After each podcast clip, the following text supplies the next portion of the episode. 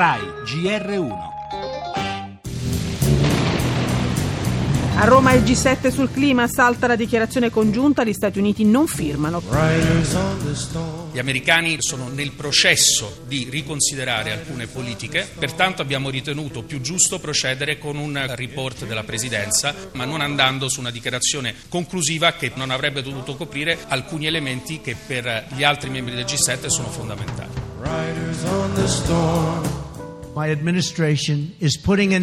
La mia amministrazione sta mettendo fine alla guerra contro il carbone, una guerra che uccide il lavoro. Cominciamo una nuova rivoluzione energetica sul suolo americano. L'amministrazione Trump sta assumendo posizioni negazioniste per fermare il riscaldamento globale. Noi vogliamo un futuro 100% rinnovabile, planet Earth first. Girl,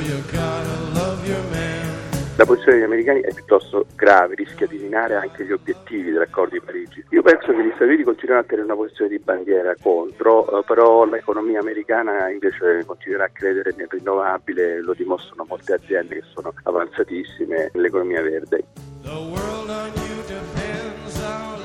Forse, come sostiene lo scienziato ambientale Riccardo Valentini, il mondo imprenditoriale americano ha fatto qualche passo in più rispetto all'attuale amministrazione in fatto di politiche ambientali e alle nostalgiche aspirazioni del presidente Trump sul ritorno al carbone ha già contrapposto una realtà fatta di aziende verdi. Fatto sta però che la mancata intesa al G7 Energia di Roma, annunciata dal ministro Calenda, è comunque un segnale da non sottovalutare. Abbiamo sentito anche gli appelli di Greenpeace con la conferenza sul clima di Parigi di poco più di un anno fa sembrava che la questione del surriscaldamento globale fosse finalmente diventata una priorità condivisa anche per Cina e Stati Uniti, tradizionalmente più recalcitranti, ma ora proprio Washington sembra tornare al punto di partenza. Resta da vedere se si tratti di un reale passo indietro o se sia solo una nuova mossa populista di Trump.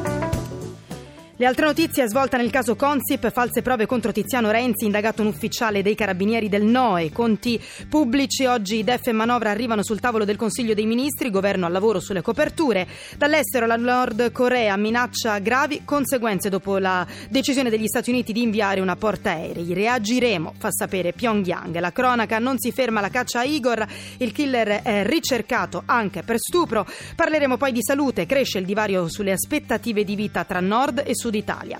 La cultura 30 anni fa si toglieva la vita lo scrittore Primo Levi, deportato dai nazisti ad Auschwitz, aveva scritto la sua esperienza nel libro Se questo è un uomo. Lo Sport Champions andata dei quarti, stasera allo stadium Juve-Barcellona.